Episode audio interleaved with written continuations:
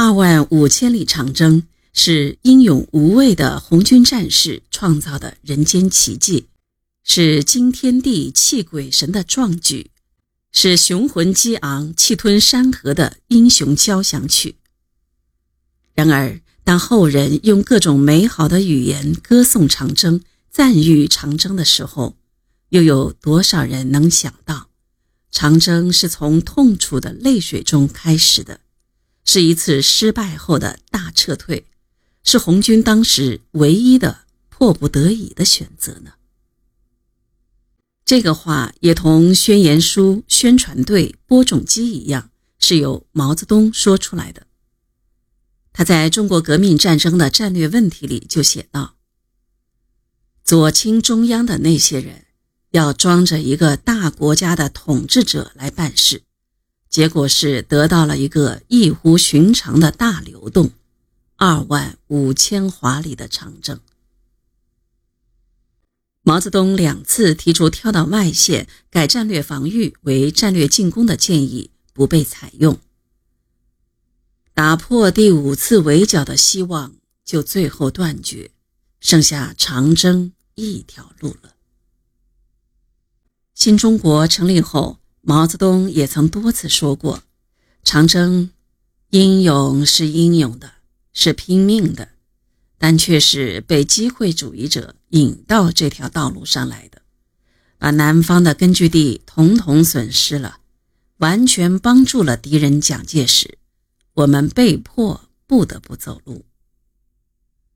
长征是因为闷得很，想散步、逛马路。”一散就散到了陕北，还是因为犯了一点错误。我走，蒋介石请我们走。据我看，实在是他请我们走，我们是不想走的。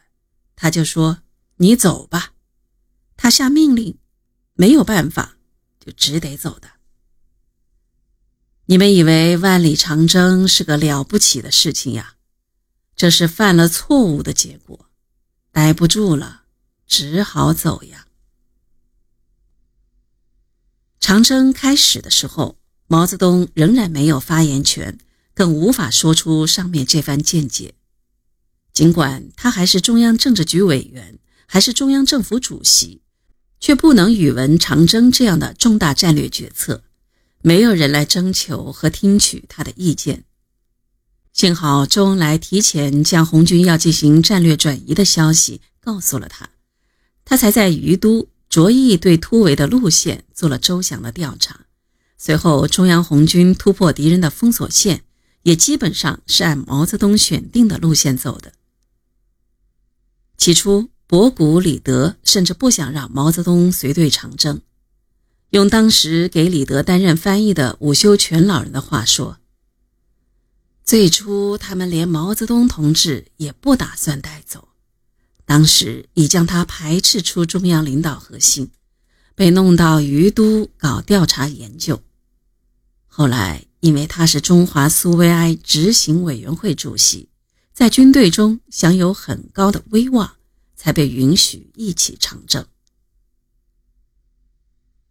毛泽东被编入中央纵队三梯队。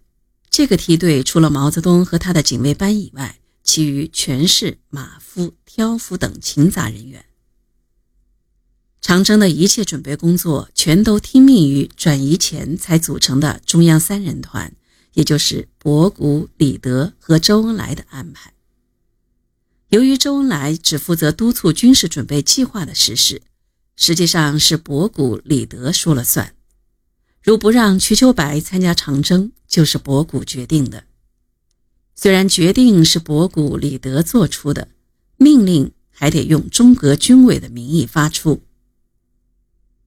一九三四年十月十日，中革军委主席朱德、副主席周恩来、项英发布命令，将军委总司令部及其直属队组织第一野战纵队，与主力红军组成野战军，共同行动。并规定，第一纵队各梯队于当晚十八时出发。